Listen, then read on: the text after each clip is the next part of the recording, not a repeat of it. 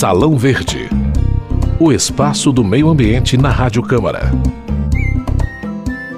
O século XX trouxe enormes mudanças no modo de vida. A urbanização, a eletricidade, as comunicações e o automóvel redefiniram o cotidiano das pessoas. O que parecia ser um salto de desenvolvimento na história da humanidade logo passou a preocupar os cientistas. Na década de 1980, o conceito de sustentabilidade se tornou inseparável do modelo de desenvolvimento que estamos buscando. No Salão Verde de hoje, nós vamos tratar dos desafios da mobilidade urbana urbana. Eu sou Cíntia Simes e converso agora com o professor Augusto Brasil, da Universidade de Brasília, especialista em energia, transporte e meio ambiente. Bem-vindo ao nosso programa, professor. É um prazer falar com vocês. É, muito obrigado pelo convite. Nas cidades, o trânsito é o grande responsável pelas emissões de gases de efeito estufa. Em São Paulo, por exemplo, se a frota inteira de veículos parasse por apenas um dia, seria evitada a emissão de 535 toneladas de monóxido de carbono. Com a adesão do Brasil ao Acordo de Paris, é, nós nos comprometemos a reduzir a emissão de gases de efeito estufa em 37% num prazo de 10 anos, até 2020. 2025, na verdade, nove anos agora.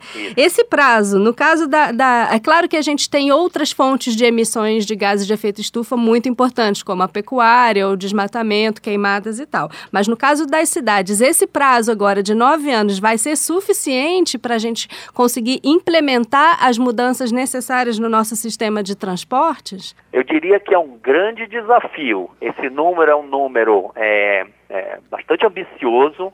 Ah, né, e em termos de mobilidade, em termos de emissões de carbono, ah, cinco anos, dez anos, né, passam muito rápido. Né? Uhum. Né? E muito rápido, quando eu digo isso muito rápido, é que ah, rapidinho as emissões continuam crescendo e todas as ações não resultam em redução. É isso que eu quero dizer. Uhum. Né? Então, é aí que eu digo que o número é ambicioso, porque ah, são vários fatores que precisam estar interligados para que gente, nós consigamos alcançar esse número. Uhum. Ah, e sim, sem dúvida, os transportes urbanos são aí ah, os grandes emissores hoje que, que, eu diria que nós não conseguimos atuar com efetividade. Uhum. Né? Nós conseguimos atuar, por exemplo, em reduções um, de gases de efeito estufa na, na indústria, um pouco na agricultura, né, um pouco no desmatamento, porque algumas ações conseguem atingir rapidinho isso. Na parte de mobilidade urbana não é tão fácil fazer isso, uhum. né?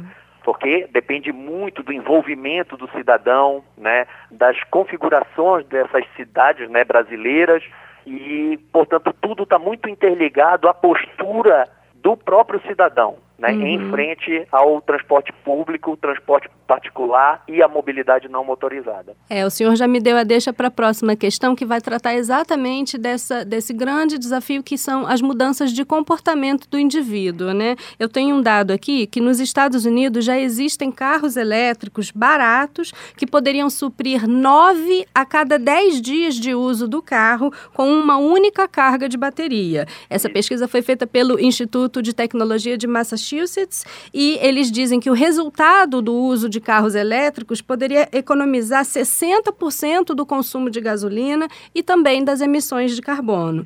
Mas para os pesquisadores do MIT, o grande entrave aos carros elétricos é a mudança de comportamento, já que os americanos não acreditam na autonomia desses veículos. No caso do Brasil, o que o senhor pensa sobre a adoção de carros elétricos, carros ou ônibus ou outro tipo de veículos cuja fonte de energia seja a eletricidade. Essa tecnologia já está disponível no Brasil? A tecnologia já está bem consolidada, obviamente está evoluindo, mas já está bem consolidada e grandes fabricantes conseguem vender os veículos elétricos. O problema hoje, vamos dividir em dois. Um é o preço desse veículo, né?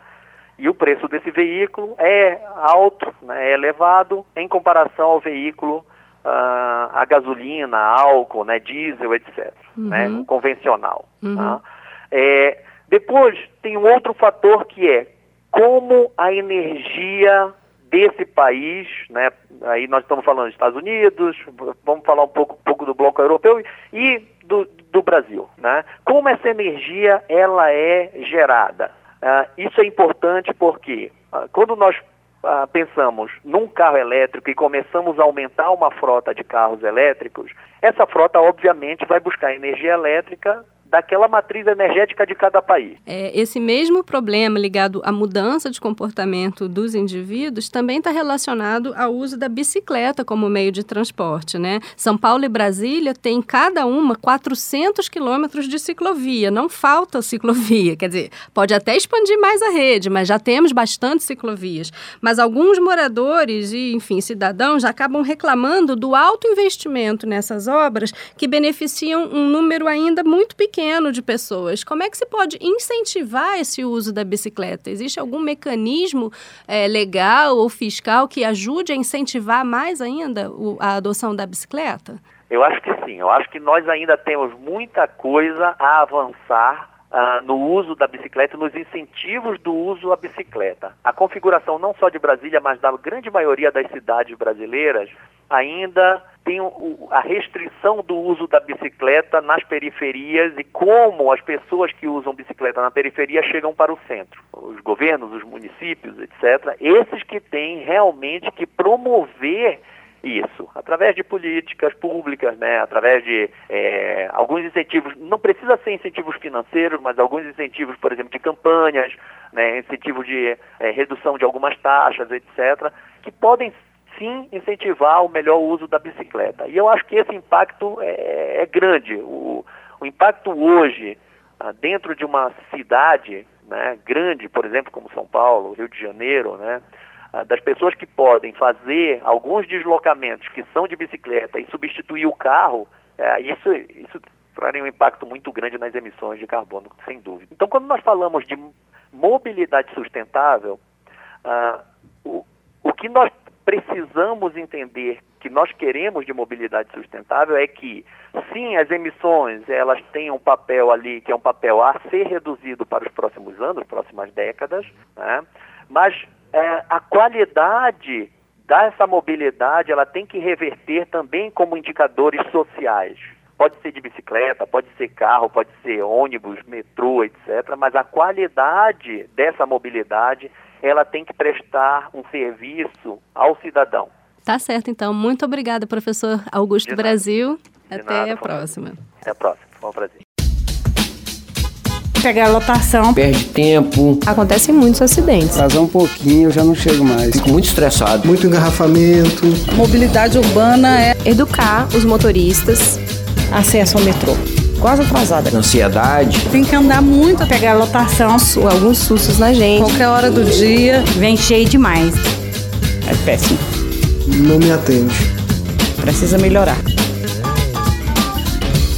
A Política Nacional de Mobilidade Urbana, Lei Federal 12.587 de 2012, traz algumas diretrizes que já são praticadas por várias cidades do país, como o rodízio de carros particulares e as vias exclusivas para transporte público. Outras diretrizes, como a integração das políticas de mobilidade com as de desenvolvimento urbano ou a priorização de transportes não motorizados, representam ainda grandes desafios. Vamos ouvir agora as opiniões de algumas pessoas falando sobre transporte público e uso de bicicletas, com os comentários do pesquisador Matheus Lima, da Universidade de Amsterdã. Eu utilizo a bicicleta como meio de transporte há mais de 12 anos. Eu costumo ir para o trabalho de bicicleta pelo menos duas ou três vezes por semana. É muito legal quando você pensa em bicicleta, você falar que a bicicleta, você não precisa andar todo dia de bicicleta, é, algumas vezes na semana, como essa pessoa falou. E mais importante do que andar de bicicleta é com certeza andar com segurança. Ah, fico muito estressado, porque além de chegar atrasado no trabalho, sem condição de andar, porque as vias parece que não comportam tantos carros, né? Não tem nenhuma política no mundo que consegue, é, por meio de mais vias, de alargar vias, colocar, diminuir o congestionamento. O congestionamento só diminui quando diminui o carro no, nas vias. E você consegue fazer isso por meio de transporte público, por meio de bicicleta, por meio de andar a pé, por meio de outros meios, não só aumentar o número de carros ou o número de vias. Acordo 4h40 para 5h30 eu estou na parada para poder chegar no serviço a tempo. O transporte vai muito em função de onde é, se imagina que as linhas precisem ir, não, não, não tem um estudo tão grande de fato. Talvez a solução para o transporte não esteja no transporte, esteja assim, ela não precisar sair de Samambaia Sul e vir para o plano piloto e conseguir trabalhar muito mais perto de casa. Que ali sim ela teria um, um muito melhor, uma condição de vida muito melhor.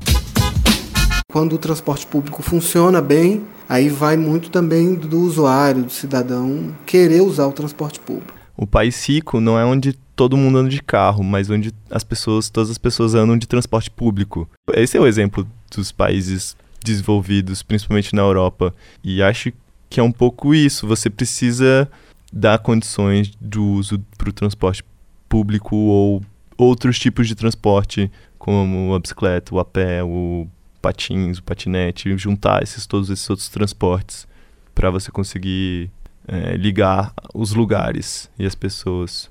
Trânsito insuportável, ônibus não funciona e não atende a demanda em lugar nenhum. Imagina o custo de vida dessa pessoa que tem que ficar duas horas no trânsito todos os dias para ir para voltar.